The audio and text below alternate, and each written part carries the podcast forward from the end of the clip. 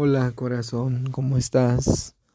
Ya aquí nuevamente grabando para ti y precisamente pues hoy que estoy aquí en la reserva me encontré o más bien me reencontré con em, pues me reencontré con la biblioteca y dentro de esa biblioteca hay un libro que me encanta mucho que trae varias historias de un autor eh, enormemente famoso y por muchas razones, pero mm, es de mi agrado por este autor porque eh, es como yo cuenta cuentos.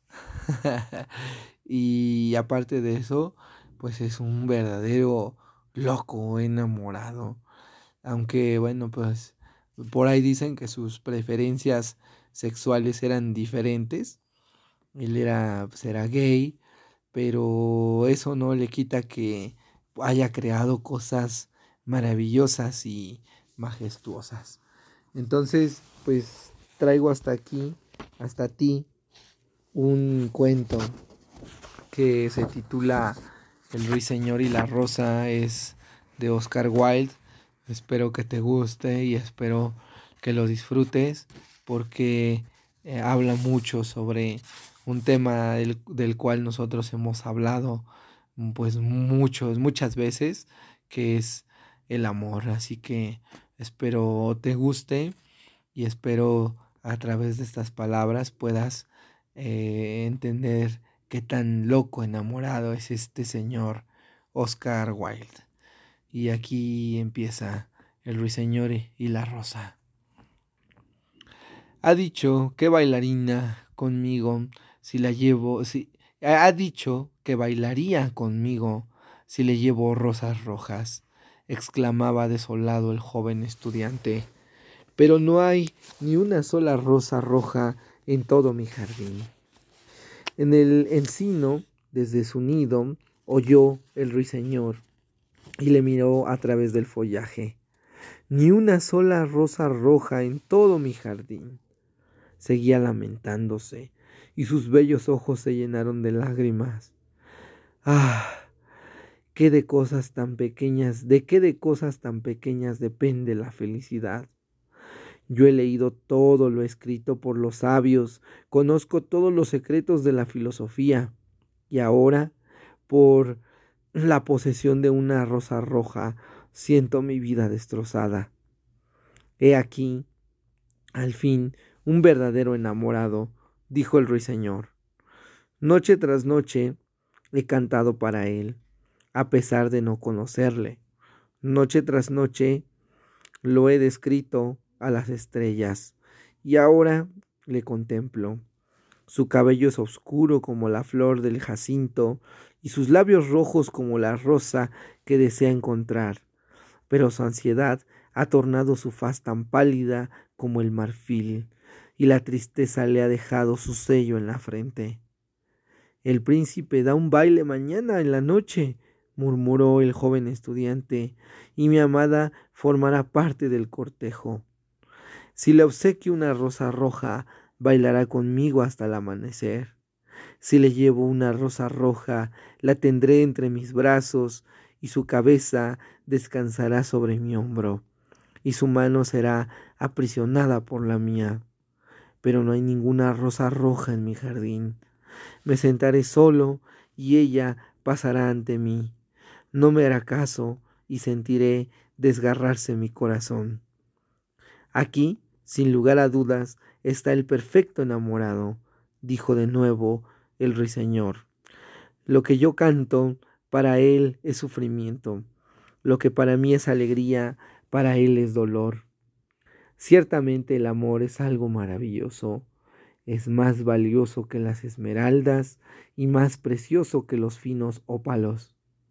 Ni las perlas ni los granates pueden comprarle, porque no está venal en los mercados.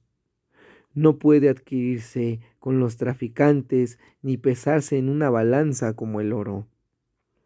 Los músicos estarán en su estrado, decía el estudiante, tocando sus instrumentos de cuerda y mi amada bailará al acompañamiento del arpa y el violín.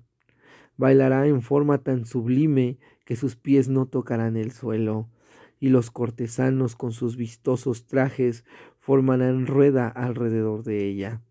Pero no bailará conmigo, porque no poseo una rosa roja para brindársela.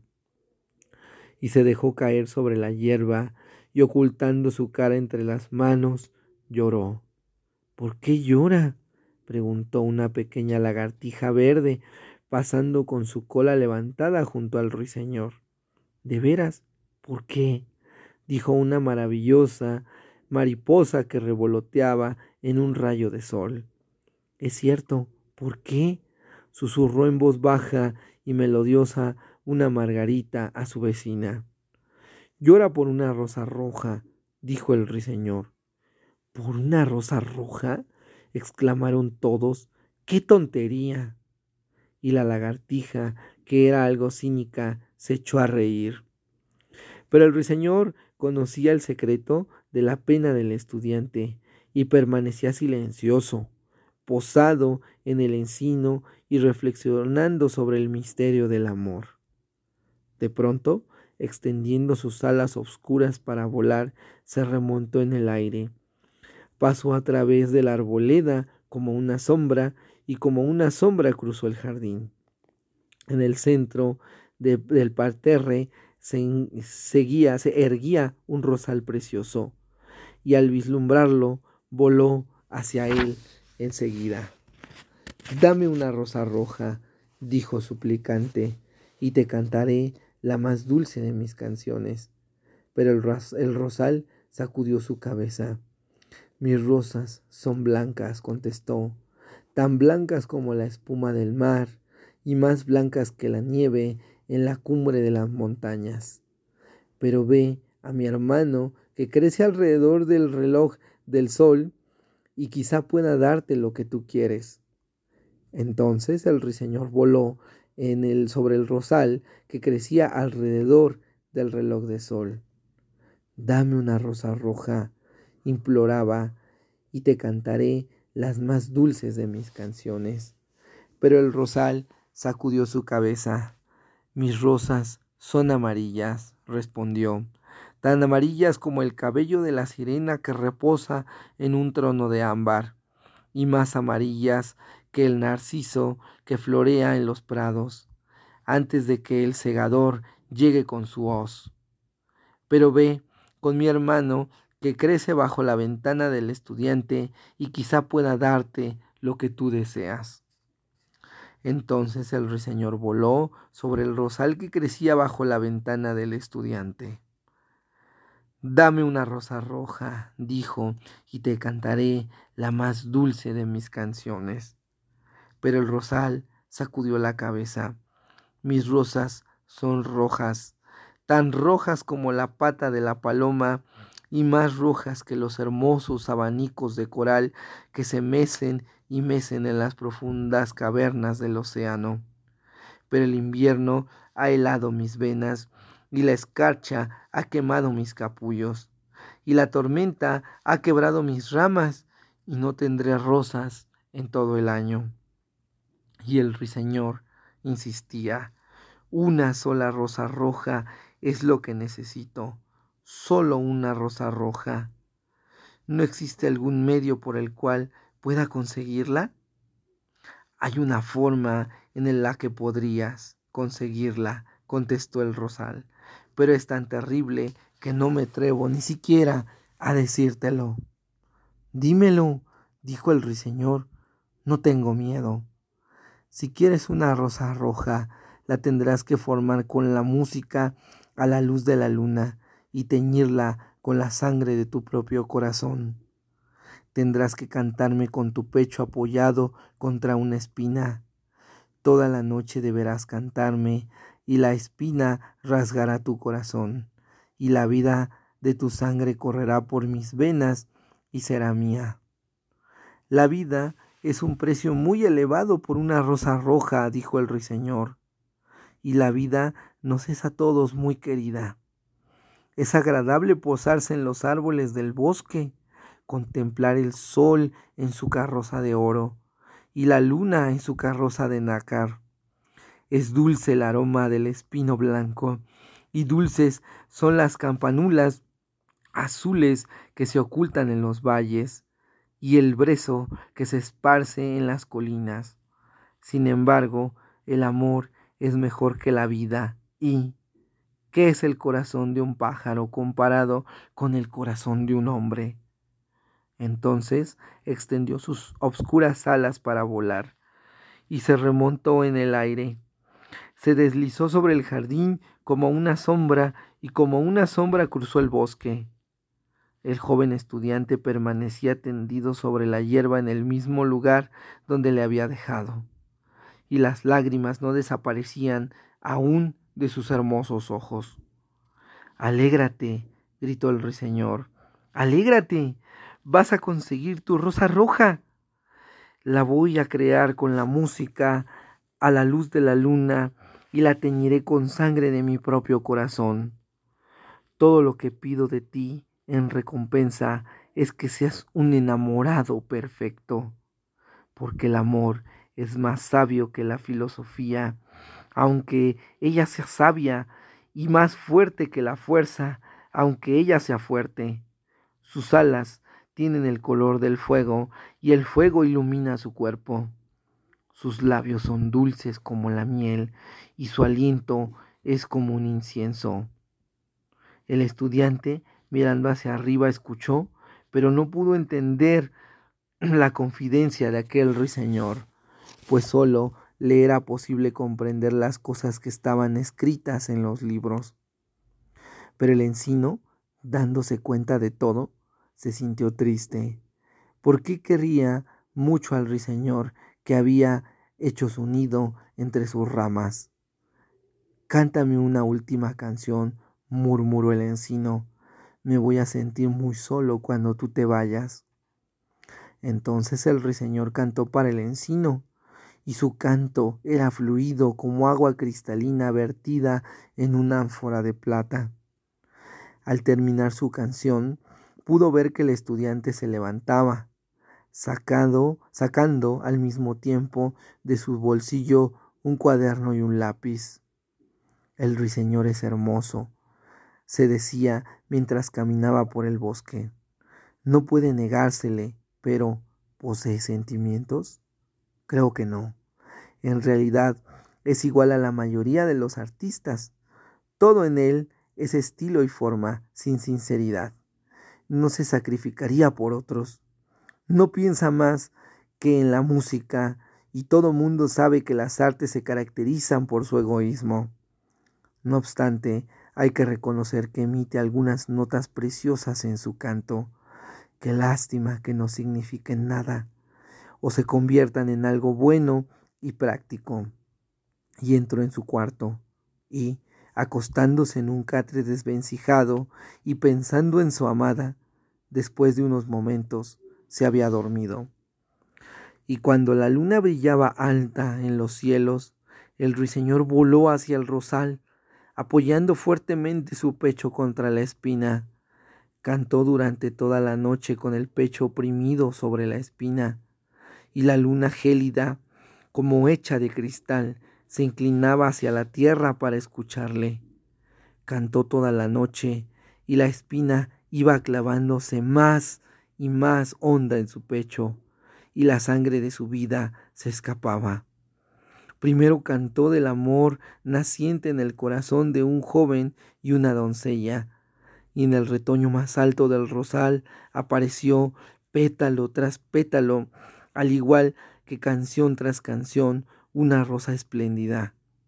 Al principio era pálida como la neblina suspendida sobre el río, imprecisa como los primeros pasos de la mañana y argentada como las alas de la aurora, como el reflejo de una rosa en un espejo de plata, como la sombra de una rosa sobre un estanque de agua clara. Así era la rosa que brotó en el retoño más alto del rosal. Pero el rosal le dijo al ruiseñor que apoyase con más fuerza su pecho contra la espina. Oprimes más tu pecho contra la espina, ruiseñor, decía el rosal, o llegará el día antes de que la rosa esté terminada. Entonces el ruiseñor, uniendo su pecho con más fuerza a la espina, entonó una melodía cada vez más vibrante. Ahora cantaba a la pasión naciente en el seno de un joven y una doncella. Y un delicado rubor iba cubriendo los pétalos de la rosa, igual al rubor que sube a la cara del novio cuando besa los labios de su desposada. Pero la espina aún no había llegado a su corazón, así que la corola de la rosa permanecía blanca, porque solamente la sangre del corazón de un ruiseñor puede encender el corazón de una rosa.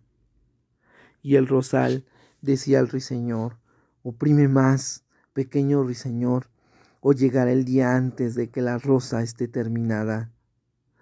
Entonces el ruiseñor, uniendo con todas sus fuerzas su pequeño pecho contra la espina, hizo que ésta hiriese su corazón, y el cruel espasmo del dolor le atravesó.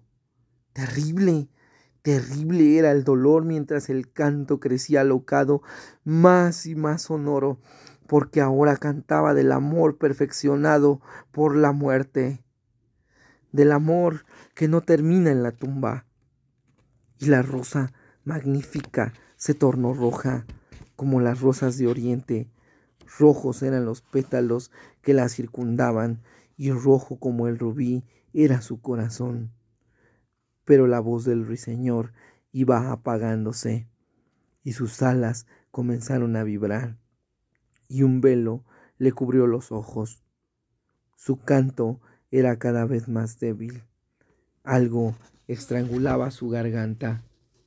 Entonces lanzó un último trino musical. La pálida luna, al, oír, al oírlo, olvidándose de la aurora, estuvo vagando por los cielos. La rosa roja, al escucharlo, se estremeció y en éxtasis desplegando sus pétalos al aire frescos del amanecer. El eco lo fue llevando hacia hasta la caverna oscura de las colinas y despertó de sus sueños a los pastores. Fue flotando entre los cañaverales del río y ellos hicieron llegar su mensaje al mar. Mira, mira, gritó el rosal, ya está terminada la rosa. Pero el ruiseñor ya no podía contestar estaba muerto sobre la crecida hierba, con una espina clavada en el corazón. Y al mediodía el estudiante, abriendo su ventana, miró afuera. ¿Cómo?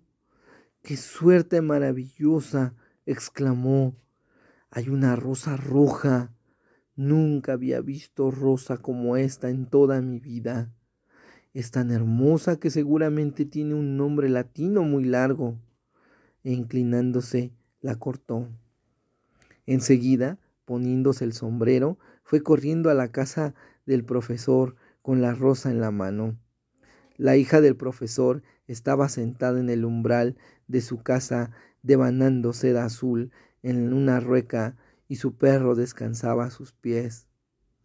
Me dijiste que bailarías conmigo si te obsequiaba una rosa roja, dijo el estudiante. Aquí tienes la rosa más roja de todo el mundo. La lucirás esta noche junto a tu corazón. Y mientras bailamos juntos, ella te dirá lo mucho que te amo. Pero la muchacha hizo un gesto desdeñoso. Temo que no va a hacer juego con mi vestido. Y además el sobrino del chambelán me ha obsequiado unas joyas finísimas y todo el mundo sabe que las joyas valen mucho más que las flores. En verdad, eres una ingrata, dijo furioso el estudiante, y tiró la rosa al arroyo y un pesado carromato la deshizo. ¿Ingrata? Debo confesarte que me pareces un mal educado. Después de todo, ¿quién eres tú? Nada más un estudiante. Creo que ni tienes hebillas de plata en tus zapatos, como las que tiene el sobrino del chambelán. Y levantándose de la silla, entró en la casa. Qué cosa más tonta es el amor, dijo el estudiante alejándose. No tiene la mitad de utilidad que tiene la lógica, porque no demuestra nada y siempre nos habla de lo irrealizable y nos hace creer en cosas que no existen. Verdaderamente es un sentimiento impráctico, como en estos tiempos el ser práctico lo es todo, volveré a la filosofía y estudiaré metafísica. Así pues, regresó a su cuarto y tomando en sus manos un gran libro polvoriento, comenzó a leer. ¿Te gustó? Espero que sí. Ay, este cuento es uno de mis favoritos. Me encanta porque precisamente tiene muchas cosas que describen ese sentimiento hermoso que es el amor. Y luego a veces pues esos, sentimientos pues van por caminos pues prácticamente inexplorados, prácticamente pues caminos que nadie ha cruzado y que nadie conoce y que terminan y derivan en otras cosas muy diferentes. ¿Tú qué piensas sobre el amor? Espero que te guste este cuento, aunque para mi gusto pues el final a lo mejor hubiera podido ser otro diferente, ¿no crees? Pero bueno, pues así es. Así son los caminos del amor y a veces pues llegan a este tipo de finales y a veces llegan a otros. ¿Tú qué final le hubieras puesto? Y antes de irme, pues quiero agradecerte por escucharme. Quiero agradecerte por dejar dejarte compartir esas letras de este gran escritor llamado Oscar Wilde, que seguramente nos encontraremos mucho después con otros textos hermosos como este. Muchas gracias por escucharme y sabes que te quiero muchísimo, muchísimo, muchísimo. Gracias.